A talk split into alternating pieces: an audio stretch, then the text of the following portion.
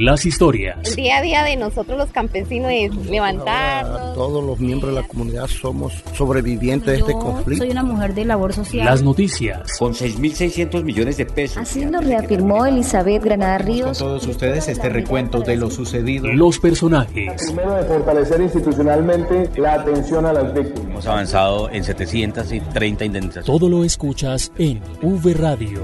V Radio. Las voces de los protagonistas de la reparación integral.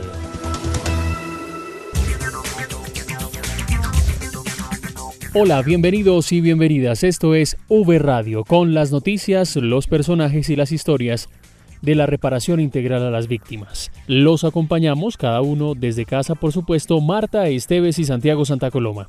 Hola Marta. Hola Santiago, un saludo para usted y para todos los oyentes a quienes les agradecemos por estar conectados con nosotros. Hoy les traemos noticias muy importantes para las víctimas del conflicto, así que no se desconecten porque la información que viene es de gran interés. Comenzamos, esto es V Radio.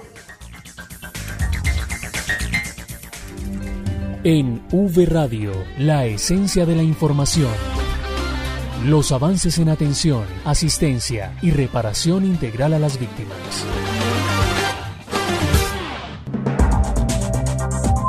Bien, y hoy hablaremos de un tema muy importante para las víctimas del conflicto y es el pago de las indemnizaciones y los giros de ayuda humanitaria y las entregas de estas notificaciones. Para este tema saludamos a la subdirectora de reparación individual de la Unidad para las Víctimas, Alexandra María Borja, recién llegada a la entidad, pero pues con toda la disposición para trabajar por las víctimas del conflicto. Subdirectora, bienvenida y gracias por acompañarnos. Santiago, Marta, muchas gracias por la invitación. Aquí muy dispuesta a trabajar por las víctimas. ¿Cuáles son las estrategias que actualmente se están llevando a cabo en la entidad para el pago de las indemnizaciones administrativas? Mira, Marta, la entidad eh, actualmente está trabajando la estrategia que se ha denominado bancarización masiva. Esta es para el pago de las indemnizaciones a las víctimas. Esta consiste en la creación masiva de cuentas de ahorro a nombre de cada una de las personas beneficiarias de la medida de indemnización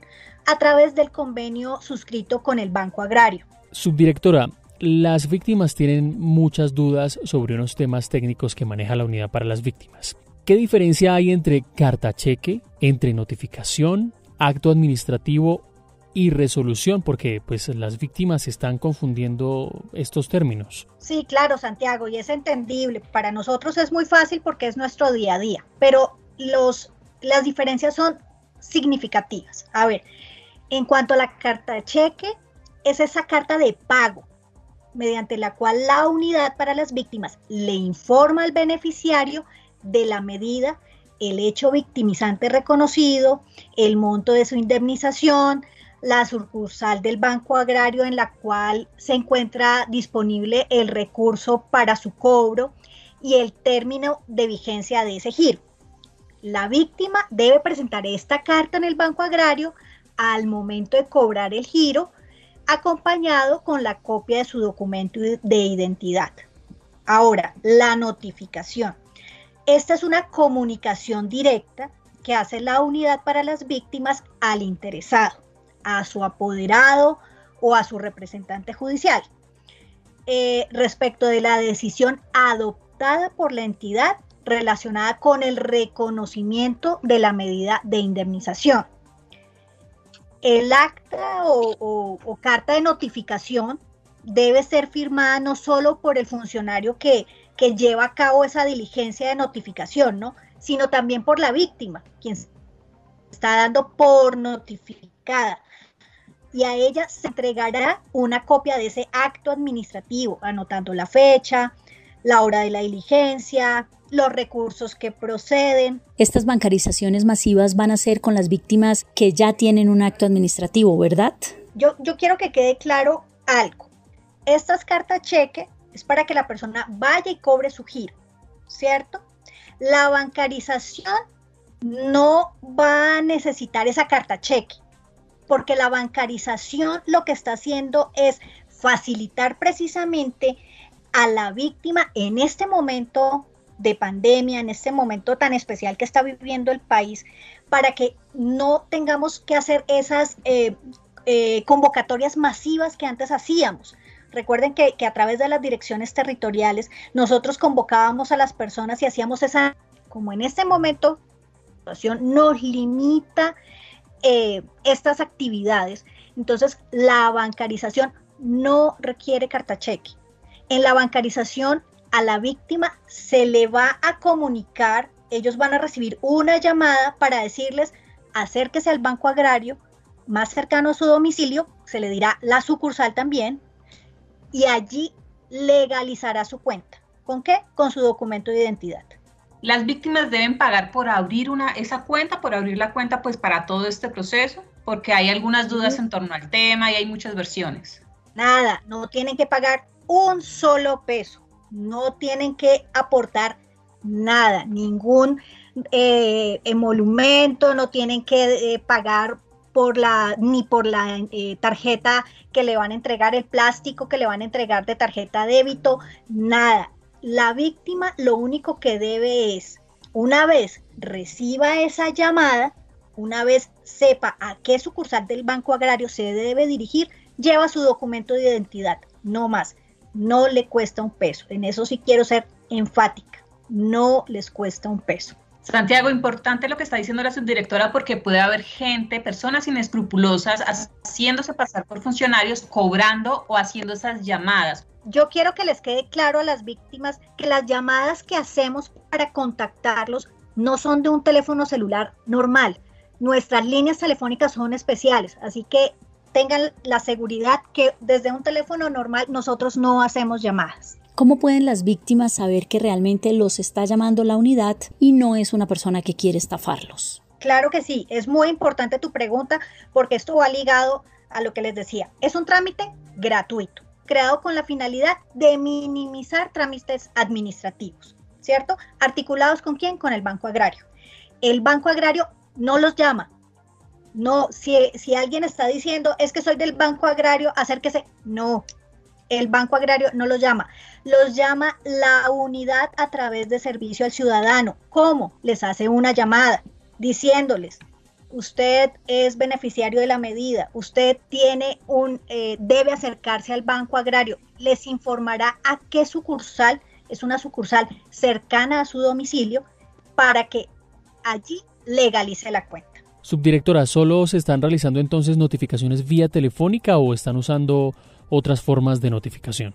Solo llamada. No se está enviando ninguna información a través de mensajes de texto. La unidad para las víctimas está realizando el contacto a las víctimas a través de llamada telefónica, a quienes les suministra la información de manera directa y absolvemos dudas frente al proceso de bancarización.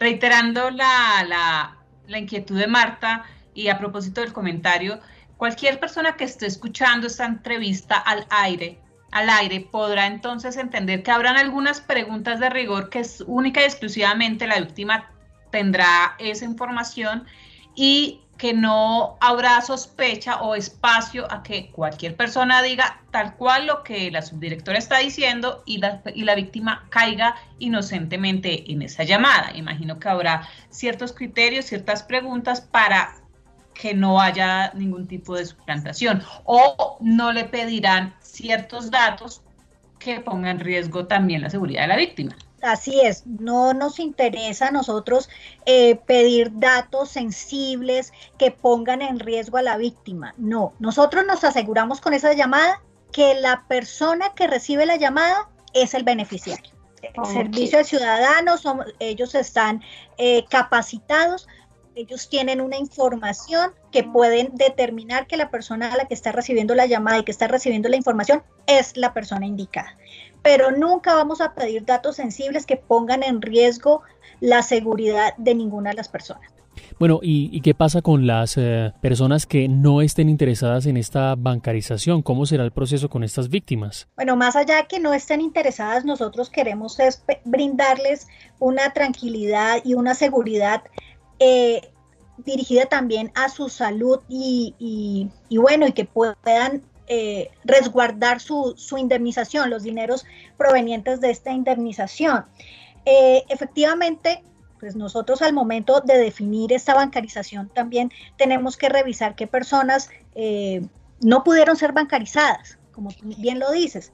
Entonces, estamos también, no dejamos de lado la estrategia a través de territorio y continuamos con la notificación de esas cartas cheque a cierta población que hemos definido, ya sea por solicitud o por circunstancias especiales. En esta jornada de bancarización, ¿cuántas personas se van a bancarizar?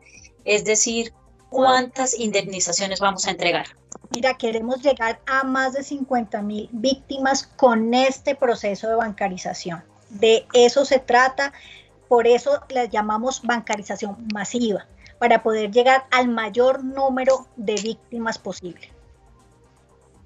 Subdirectora, hay otro tema que les preocupa a las víctimas y es el de las el de que el tiempo de la notificación, digamos, eh, lo que ellos dicen es que se pasa, se vence entonces creen que van a perder esa, ese recurso que ya, que ya se les asignó por derecho. Cuéntenos qué pasa con esas eh, notificaciones que, la gente recibe y que por circunstancias eh, ajenas también a veces a las personas no se pueden cobrar en los meses previstos. Claro, mira, aquí hay, aquí hay un tema. Eh, todas las personas que actualmente tienen la carta de indemnización con vigencia 2020 indistintamente de la fecha del vencimiento indicada en la carta, podrá acercarse al Banco Agrario hasta el 31 de agosto para hacer efectivo el cobro. Todos los procesos bancarios de este año tuvieron una ampliación en el tiempo para hacer ese cobro efectivo. Ahora, si la víctima tuvo algún inconveniente, no se pudo acercar, no pudo hacer el cobro antes de la fecha, pueden tener la plena seguridad que estos dineros no se pierden. Esto ya es un reconocimiento. La indemnización es individual y el recurso ya le fue asignado. En este caso, ¿qué pasaría? Se genera una reprogramación y se vuelve a colocar el giro en el banco para que la persona pueda hacer ese trámite sin inconveniente alguno. Subdirectora Alexandra María Borja, mm, ¿las víctimas eh, tienen que hacer algún trámite adicional para que se realice la recolocación de estos giros que no fueron cobrados? No, la víctima no tiene que hacer nada. Esto es un trámite interno, esto es un trámite nuestro. Eh, nosotros a fin de mes pues hacemos un, trámite presupuestal, hacemos una verificación desde el punto de vista presupuestal. Eh, ahí determinamos quiénes cobraron y quiénes no. No, no, no miramos circunstancias del por qué, simplemente que no cobraron y de manera interna la unidad hace esa reprogramación y colocar nuevamente el giro se vuelven a notificar en ese caso entonces? Claro que sí, nuevamente nosotros hacemos ese contacto porque pues la víctima, efectivamente como ustedes lo han dicho, no sabe cómo es el trámite, no sabe qué internamente qué sucede. Entonces ah. nosotros volvemos a efectuar ese contacto.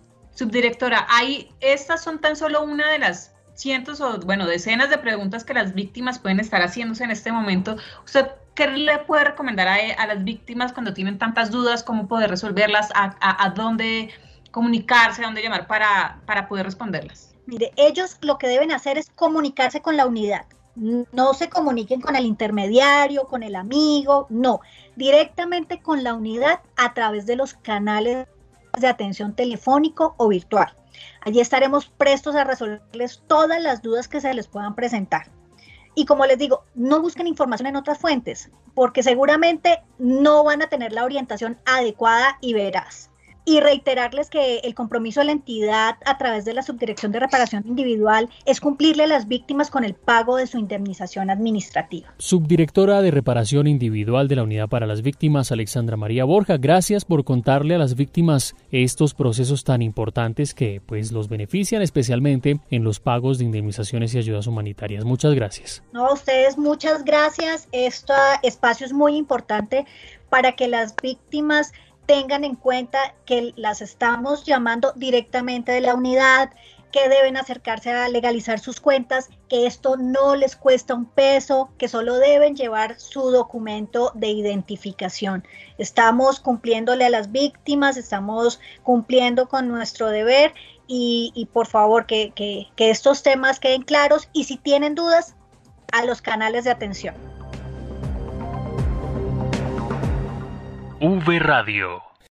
A raíz de la contingencia de salud que se ha declarado en todo el país, la Unidad para las Víctimas lo invita a adelantar sus trámites a través de los diferentes servicios virtuales disponibles, como el chat web, autoconsulta telefónica, chatbot y SMS disponibles en la página www.unidadvictimas.gov.co. A través de su teléfono celular también cuenta con el servicio de chat por medio de mensajes de texto, escribiendo al código 87305 sin ningún costo. Los horarios de atención para todos nuestros servicios son de lunes a viernes de 7 de la mañana a 9 de la noche y los sábados de 7 de la mañana a 5 de la tarde. Unidos por las víctimas. Este 13 y 14 de agosto se llevó a cabo el Encuentro Nacional de Jóvenes Representantes a la Mesa Nacional de Participación Efectiva de las Víctimas. El encuentro tuvo como evento inicial un conversatorio entre el director de la Unidad para las Víctimas, Ramón Rodríguez, y el consejero presidencial para la Juventud, Juan Sebastián Arango. La moderación del conversatorio estuvo a cargo de los representantes por el enfoque de jóvenes, Laura Borrero y Alberto Vidal. El director de la unidad reiteró su compromiso con los jóvenes víctimas. El compromiso de la unidad para las víctimas en el trabajo es con toda la comunidad y con toda la población víctimas, con esos dos millones algo de jóvenes que también tenemos en el registro entre los 18 y 28 años. ¿Qué es lo importante acá? Que muchos de ustedes, los que hoy nos acompañan y que está, aparece entre esa edad y ese rango entre los 18 y 28 años, fueron los jóvenes que fueron afectados o no eran jóvenes en ese momento, eran niños, eran bebés que estaban eh, y que les tocó salir con su papá, con su mamá, desplazados de la mano. Desde la unidad hemos venido haciendo todo un proceso de acompañamiento, la cooperación internacional nos ha ayudado mucho en los programas para, para implementar y cerrar esas brechas que a veces son difíciles, pero también el esfuerzo que hemos hecho dentro de la entidad para atender a este grupo poblacional, especialmente en los temas de atención psicosocial. Eran niños, hoy en día son jóvenes que les ha tocado vivir todo el proceso todo el proceso de más de 50 años de violencia y que hoy son esos sobrevivientes de ese conflicto y que adicional a eso, pues estamos buscando generar esas capacidades en cada uno de ustedes para que sean constructores de su propio proyecto de vida. Hacemos una pausa y volvemos con más noticias en V Radio.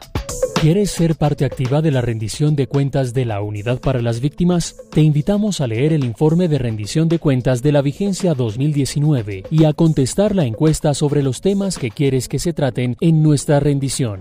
Visita la página web www.unidadvictimas.gov.co, das clic en el banner Rendición de cuentas y nos envías tus temas. En la Unidad para las Víctimas la participación ciudadana es transparencia. Unidos por las Víctimas.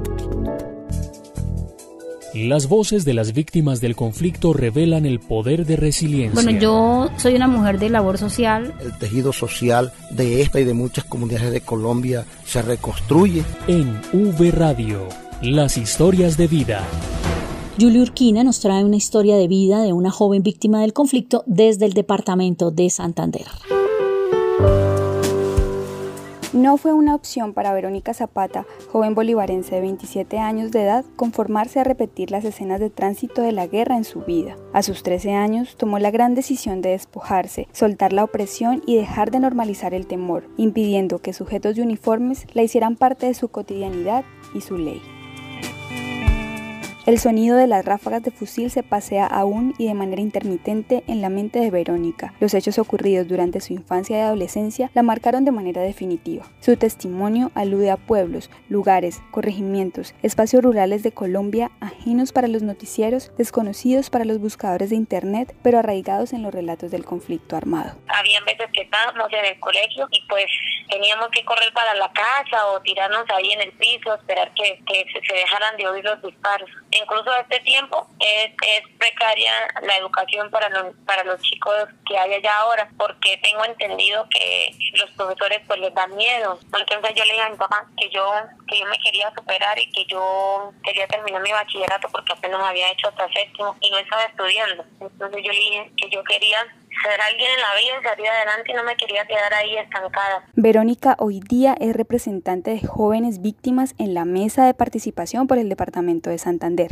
A la par se desempeña como enfermera. Eh, opté por estudiar la carrera de enfermería, ¿por qué? Porque se trata de ayudar, a las personas, de brindarles una mejor calidad de vida, de tratar de, de apaciguarles un dolor. Entre sus ocupaciones también realiza asesorías de belleza y primordialmente ejecuta su rol como madre y esposa. Afirma que su familia ha sido el motor principal para remediar sus dolores y que su esposo la apoyaría aún si se le ocurriera convertirse en astronauta. Su mensaje para los jóvenes afectados por el conflicto es el siguiente. No, nosotros no estamos impedidos antes, tenemos la batuta para hacer las cosas que lo, que mejor veamos para este proceso, porque esto es un esto es un proceso personal y colectivo. Bueno, así lo, lo he tomado yo. Un proceso personal, ¿por qué? Porque es un proceso donde yo me he decidido a sanar ese dolor y esas heridas que me causaron el conflicto armado. ¿Y colectivo para qué? Para ayudar a esos chicos y chicas que todavía no han sido capaces de, de superar su, su tragedia o su dolor o su pérdida.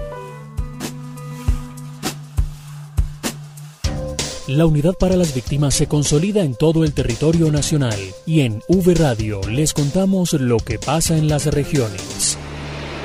El director de la Unidad para las Víctimas y el gobernador de Caldas se reunieron de manera virtual para discutir temas en favor de las víctimas. Edwin Herrera con la noticia. El director general de la Unidad para las Víctimas, Ramón Rodríguez Andrade, y su equipo de trabajo, la directora territorial de la entidad para esta zona del país, Laura Moreno, atendieron la petición del gobernador de Caldas, Luis Carlos Velázquez, para reunirse de forma virtual y coordinar acciones que puedan favorecer a las víctimas del conflicto armado que habitan en dicho departamento. Inicialmente escuchamos al gobernador de Caldas. Hemos ido dos veces ya al Congal, hemos estado con la gente, este sector es muy importante para nosotros, pude, pude estar muy de cerca con, con las víctimas, bueno, es un tema que nos duele. Uno de los ejes centrales del encuentro giró en torno a la adecuación para la estabilidad de cinco taludes y el manejo de aguas superficiales en la vereda del Congal, corregimiento de San Diego en Samaná, lugar que se vio bastante afectado por el conflicto armado años atrás y que hoy adelanta un proceso de retorno y reubicación. Al continuación nos habla el doctor Ramón Rodríguez al respecto. La modalidad que hacemos nosotros es infraestructura social y comunitaria, son obras muy pequeñas, donde nosotros colocamos los materiales, ustedes colocan la mano de obra, obras que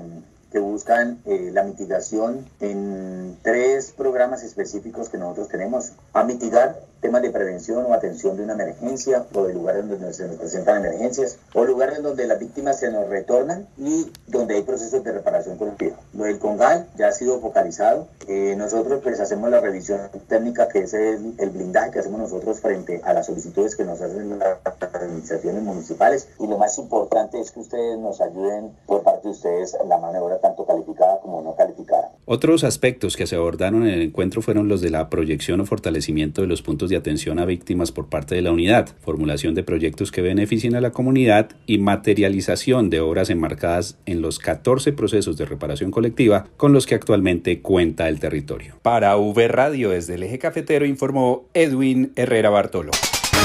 Víctimas en el departamento de Antioquia reciben la medida de indemnización. La noticia con Juan Carlos Monroy. En tiempos de pandemia, 619 víctimas del conflicto armado en Antioquia tienen un alivio al obtener en agosto sus indemnizaciones económicas. Para María Milei Diotero, coordinadora de la Mesa de Participación de Víctimas de Bello, esta medida de su reparación llega en un momento oportuno a población priorizada por su vulnerabilidad. Queremos darle gracias a la unidad de víctimas por hacer presencia en nuestro municipio pues sabemos que son muchas víctimas, pero por lo menos vamos a entregar 280 indemnizaciones a una población muy importante, que son adultos mayores, personas discapacitadas y personas madres cabezas en población de situación de madres cabeza de hogar. El director de la Unidad para las Víctimas en Antioquia, Wilson Córdoba Mena, destacó la orientación a la inversión de estos dineros para impulsar proyectos de vida de quienes sufrieron por la violencia. Que no solamente le apunta a la recuperación del proyecto de vida y al cierre de la brecha del tejido social de las víctimas, sino que le apunta a la economía sólida del municipio, porque esto llega al tema del emprendimiento individual o colectivo, donde las familias víctimas tienen la oportunidad de apuntarle a su vuelta campesina, a su finquita, a su mejoramiento de, de negocio. De más de 1.230.000 indemnizaciones entregadas por la Unidad para las Víctimas en Colombia, en nueve años de gestión, casi 270.000 beneficiaron a víctimas en Antioquia. Desde Medellín, informando para V Radio, Juan Carlos Monroy Giraldo. En Córdoba, jóvenes entregan un mensaje al país para la Semana de la Juventud. Jessica Mora nos cuenta. Dentro del marco de la Semana de la Juventud, la Territorial Córdoba destaca el trabajo de los jóvenes víctimas del departamento. Dilianaya Pacheco, líder de la Mesa de Víctimas de Jóvenes del municipio de Lorica, es ejemplo de liderazgo. Por ello, envió un mensaje de superación a la población juvenil. Hoy quiero recordarte que ser joven es florecer, luchar, soñar, vivir momentos inigualables, escalar grandes montañas, derrumbar grandes problemas. Sé que en este momento no es nada fácil, pero tampoco imposible. Pronto saldremos de esto. Hoy quiero invitarte a que sigas luchando por tus sueños, a que sigas tocando muchas puertas y a pesar de que muchas se cierren, no tengas miedo. Quiero invitarte a que no dejes apagar esa llama que llevas dentro y que recuerdes que nosotros los jóvenes somos ejemplo de lucha, de liderazgo, de superación. Hemos vivido momentos difíciles, pero somos quienes creen en que la unión hace la fuerza y que juntos somos más. Feliz Semana de la Juventud. Es importante entender que cada joven está equipado con un potencial, el cual debe desarrollar para marcar la diferencia y cambiar su entorno. Desde la Territorial Córdoba informó para todos ustedes Jessica Mora. V Radio. El pasado 5 de agosto, la Unidad para las Víctimas realizó el lanzamiento de Participas con Legalidad. Es una estrategia de capacitación que busca fortalecer los enfoques de derechos humanos, la resolución de conflictos y sana convivencia, todo esto pues dirigido a los líderes víctimas del conflicto de los 170 municipios con programas de desarrollo con enfoque territorial PEDET.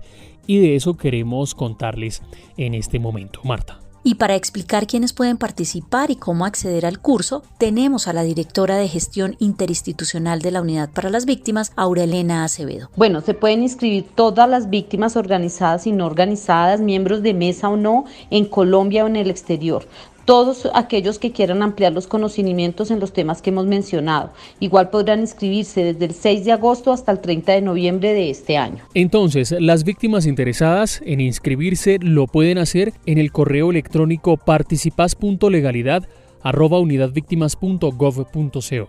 Repetimos, participas.legalidad.unidadvictimas.gov.co. Escriben su nombre, cédula, correo electrónico y celular. Repetimos, deben enviar los siguientes datos. Nombre, cédula, correo electrónico y celular. Y van a recibir la confirmación de la inscripción a Participas con Legalidad con la guía de ingreso y el link de acceso con la contraseña de usuario. Santiago, las personas que culminen todos los módulos recibirán su certificación y la duración del curso en total es de 8 horas y son los participantes quienes definen el horario en que quieren hacer los módulos. Pues bien, de esta manera llegamos al final de V Radio. Los acompañamos como siempre Marta Esteves y quien les habla Santiago Santa Coloma. Recuerden en www.unidadvictimas.gov.co y en redes sociales, Facebook Unidad para las Víctimas, Twitter arroba Unidad Víctimas y en Instagram Unidad Víctimas pueden encontrar estas y otras historias. Hasta pronto. V Radio, las voces de los protagonistas de la reparación